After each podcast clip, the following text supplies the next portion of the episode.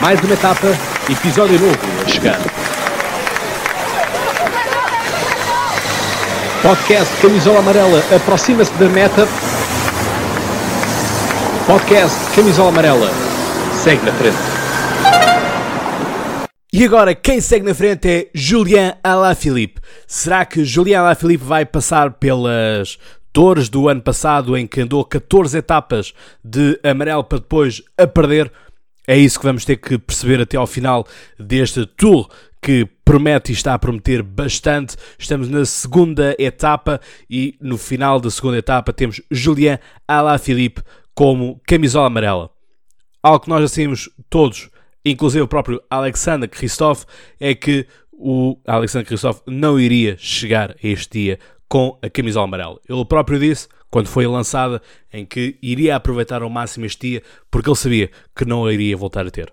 E isto é a verdade, portanto, nós sabemos que Alex, Alexander Christophe costuma, regra fazer no top 100 dos ciclistas no Tour de France, portanto, não é alguém que seja bom para as coisas, é bom para disputar sprints intermédios e relembrar então que ao final do dia Alexander Christophe continua a ser o camisola verde, ainda com cerca de 20 pontos de vantagem para o inevitável Peter Sagan.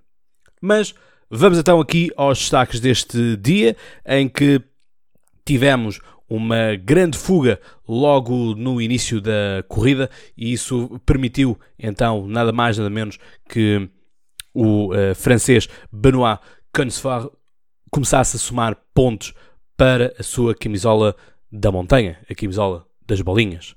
E portanto, isso é algo que nós temos que uh, salientar porque sem dúvida foi uma boa disputa naquilo que é o prémio da montanha. E se eu acho que isto vai durar para sempre, não me parece muito honestamente. É um, é um ciclista muito jovem, mas não podemos esquecer-nos de que na mesma equipa está Romain Bardet. A G2R, uh, lá Mundial, é sem dúvida uma equipa muito jovem, portanto o, o Benoit ainda nem, ainda nem 25 anos fez, fará no próximo dia 7 de outubro e, portanto, corre com 24 anos. Romain Bardet é o mais velho desta seleção da AG2R La Mondial. Portanto, uma equipa francesa que está a disputar então em uh, suas terras. Portanto, a AG2R uh, eh, acaba por ser uma equipa que disputa bem as etapas, acaba por lançar a brilhar os seus uh, ciclistas. Enfim, é isto que as equipas de média escala vão sempre procurar fazer, é terem momentos em que consigam ser capazes de mostrar ao fim e ao cabo aquilo que são capazes, sem comprometer o resto por acaba por ser assim, uh, este tipo de, de, disputas, este tipo de equipas acabam por ter estes uh, objetivos, não é? Portanto, é mostrarem-se, é conseguirem eventualmente alguma etapa, mas não conseguem ambicionar mais do que isso. Portanto, Romain Bardet ganhou ano passado a camisola de, da montanha, mas lá está, é um muito bom resultado para uh, a equipa que é.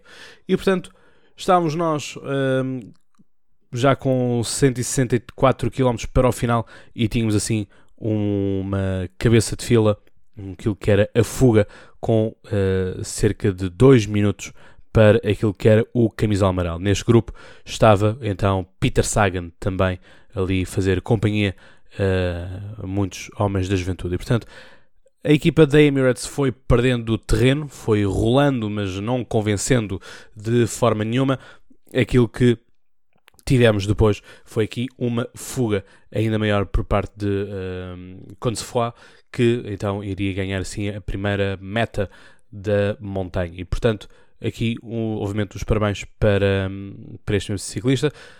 A Loto Soudal com Caleb Webb. Uh, Caleb Webb esperava-se um pouco mais, uh, mas foram. Tivemos alguns favoritos do sprint a ficarem para trás. Atenção, tinha-vos avisado que isto iria ser uh, uma uma etapa que iria massacrar alguns e a, e a etapa que vamos ter hoje, dia 31 de agosto, portanto o último, uh, o último da a última corrida do, do mês de agosto. Isto parece um pouco estranho porque é suposto o, o, o Tour acabar no, em julho, justamente, e portanto vamos, vamos ver o que é que isto vai dar. Mas temos uh, esta, data, esta de hoje, etapa 3, com 198 km, portanto a maior será com 218 km, e portanto vamos ver como é que tudo isto uh, vamos ter. Portanto, vamos ver o que é que, o que, é que tudo isto vai. E isto tínhamos já então o camisola amarela com 3 minutos de distância para o, restante concorrência. Portanto, era isto que nós tínhamos. Em relação ao público, importa também falarmos aqui do público, porque é sempre importante o público. O público, bom, nem sempre se portou das melhores formas. Tivemos muitos aglomerados de pessoas, muito juntas. Uh, percebemos rapidamente não eram família, portanto não há esse discurso possível da família. Uns com máscara, outros sem máscara.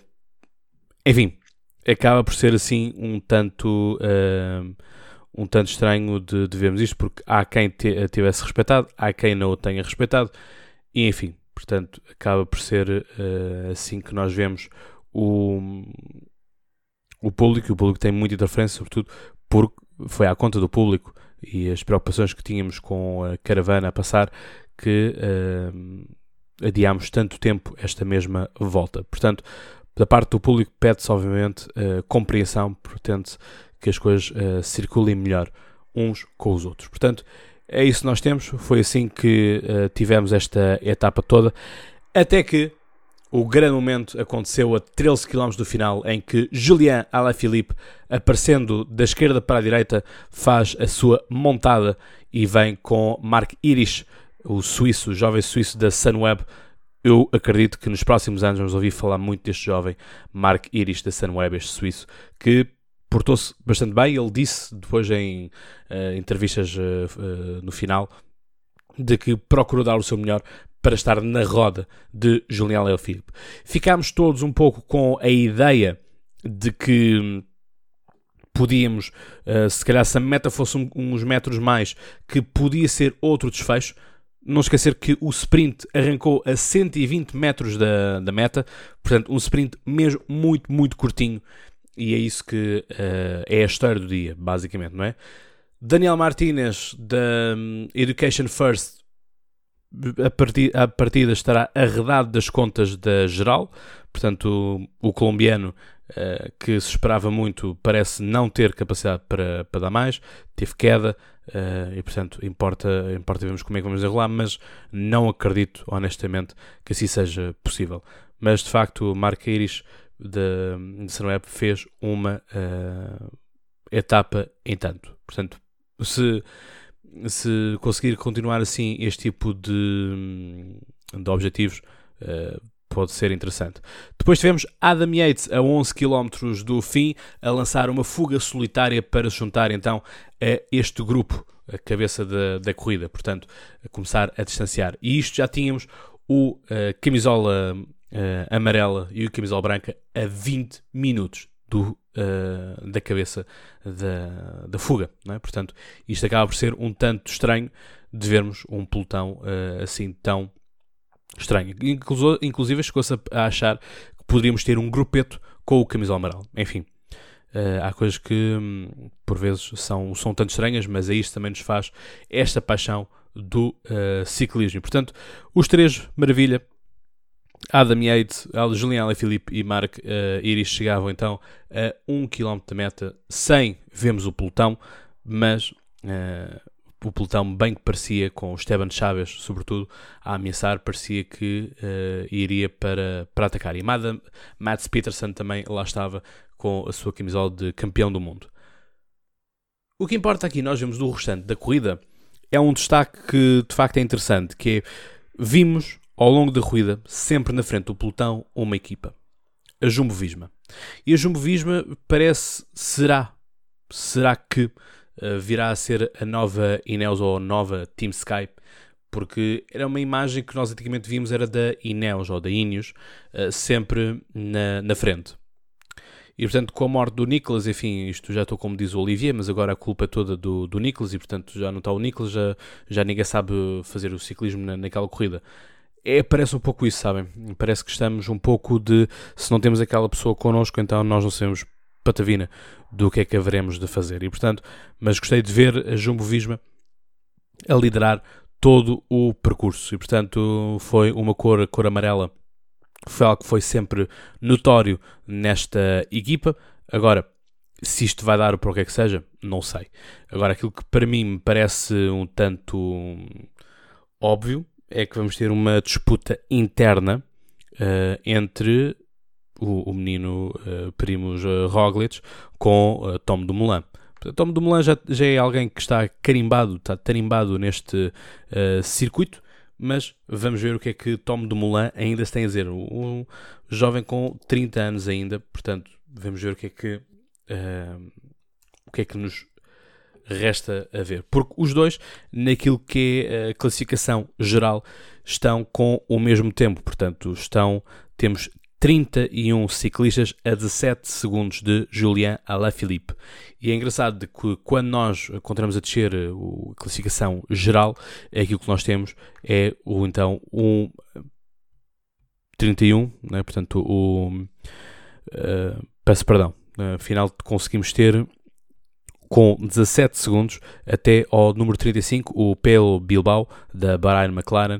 E então aí sim só temos o Gorka Izaguirre da Astana com 34 segundos. E depois de Gorka Izaguirre temos Mikel uh, Kwiatkowski da Ineos uh, Grenadiers com 1 minuto e 19 segundos. E a seguir dele temos Marco Soler da Movistar com 1 minuto e 27 uh, segundos. E também uh, Domenico uh, Pouso Vivo da NTT Pro Cycling, portanto a antiga Uh, portanto, a, única equipa que nós temos africana, é? uh, que está a 1 minuto e 31, mesmo tempo que George Bennett da Team Jumbo Vismo. E portanto, é aquilo que nós temos, o Domenico Povi, Pouso Vivo foi também muito massacrado, portanto houve muitas lesões e portanto é isto que uh, importa nós vermos, é que são as lesões que vão massacrando também os uh, ciclistas não vão permitindo noites de descanso e isso obviamente vai se refletir então naquilo que é uh, as, as, classificações, como é óbvio.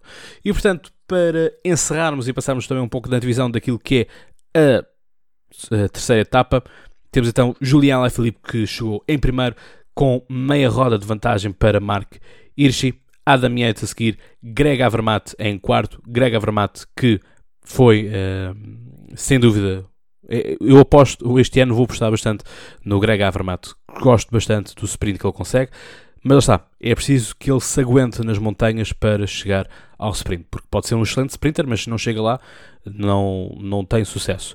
Depois aqui começamos com os uh, colombianos, em que temos aqui o Sérgio Andrés Iguita da Education First, aqui em quinto lugar.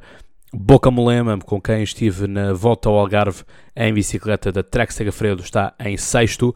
E depois Alexei uh, Lutsenko da Astana, o Kazakh. Depois temos Tadej Pogacar da Emirates, portanto poderá ser a única esperança da Emirates seja aqui Tadej uh, Pogacar. E depois temos da Bora Anxgora Maximilian Sachmann. É? E depois, para finarmos aqui o top 10, fechamos ainda com o Education First, o Alberto Bettiol. Classificação final de amarelo, de líder. Temos então, classificação geral, temos então Julian Alaphilippe em primeiro, Adam Yates em segundo, da Michelton Scott, Mark Hirschi, da Team Samweb em terceiro, Sérgio André Ziguita, da Education First em quarto, Tadej Pogacar, ou Pogachar, da Emirates em quinto, Esteban Chaves em sexto da Mitchelton, David Formolo da Emirates, Ergan Bernal em oitavo da Ineos, com o seu colega Richard Carraspace em nono lugar e então por último, aqui no top 10, o Tom Dumoulin da Jumbo Visma, seguido então do seu 11 primeiro uh, Primus Roglic, 12 segundo Greg Avermaet e em 13 terceiro Nairo Quintana. Eu acredito ainda em Nairo Quintana, gostava muito, muito que Nairo Quintana ganhasse esta volta à França.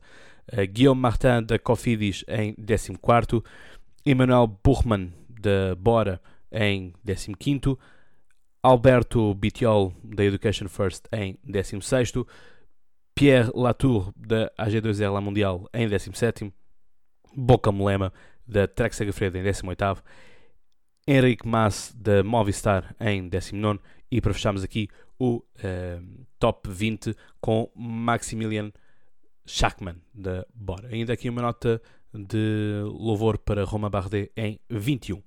Isto é a camisola amarela, a mais importante. Vamos ver como é que se comportam então os da camisola verde. Em primeiro lugar, já vos tinha dito então que temos Alexander Kristoff com 64 pontos, seguido por Peter Sagan com 46 pontos.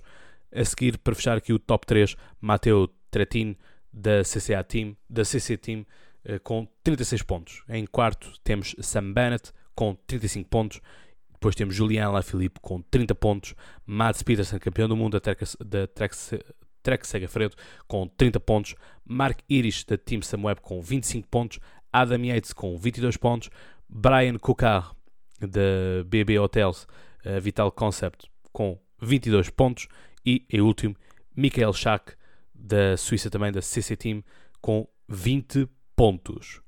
Agora, aquilo que é do camisola da montanha, temos então o francês Benoît Consfoy da AG2R La Mundial em igualdade pontual com Anthony Perez da Cofidis, os dois com 18 pontos.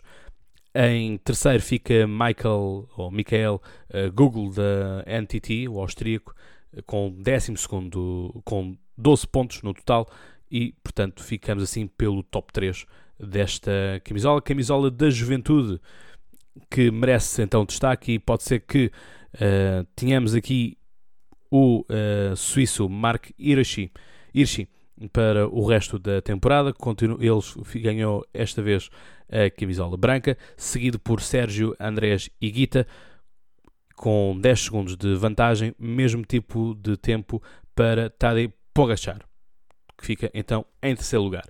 A nível da equipa, o prémio é, vai para a Trek Segafredo. Portanto, é assim que nós temos.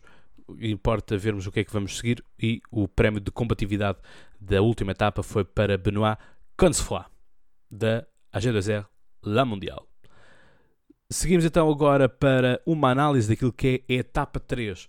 Ora, a etapa 3 já aqui disse que é a segunda mais uh, comprida deste Tour de France. Vai começar em Nice e vai acabar em Sisteron com uma nota que vamos ter montanha de terceira categoria e uma de quarta, portanto, três da terceira categoria e uma de quarta categoria, com uh, eh, 8 km a seguir com um sprint. Portanto, aqueles são os sprints vão ter que se aguentar muito, muito bem na montanha para depois conseguirem em 8 km conseguir passar à frente uh, de toda a gente para dali a mais 38 km poderem eventualmente fazer outro sprint final na reta da meta. Portanto, vamos ter uma primeira subida no Col do Pilon, eh, com uma subida de com uma extensão de 8,4 km a 5,1 de uh, inclinação. Depois, passados mais outros quilómetros, vamos ter Col de La Faye com uma extensão de 5,3 km uma subida de 4,8, portanto é a subida mais moderada que vamos ter aqui. Depois, ao quilómetro 117, vamos ter o Col de Lege, com 6,9 km de extensão, com uma, uma inclinação de 5,4%, e a última uh, etapa de montanha, meta de montanha, temos então o Col de Rorme, com uma extensão de 2,7 km a uma subida de 5%. Portanto, é isto que nós vamos ter. Um, acho que poderá ser uma boa. Um, uma boa etapa para Julian Felipe conseguir consolidar, porque Julian Felipe é um, é um ciclista bastante completo e, portanto, não estamos aqui com alta montanha, estamos com colinas, portanto, poderá ser algo que ele vai dominar. Já vamos ter alta montanha e chegada a alta montanha, assim, na uh, jornada 4 deste Tour de France. E, portanto, aquilo que nós temos é isto. Vamos ver. Eu aposto que Julian Felipe consegue consolidar aqui nesta, nesta volta. Uh, nesta etapa aqui mais uh, uns pontos, mais uns segundos de vantagem uh, para a sua camisola amarela e honestamente eu espero que este ano ele não a perca. Portanto, é isto. Ficamos então por aqui. Já sabem, podem sempre encontrar tudo e mais uma coisa aqui no vosso podcast Camisola Amarela que espero por vocês. Já sabem, vamos então para cima da bicicleta que temos que arrancar de Nice. Tchau!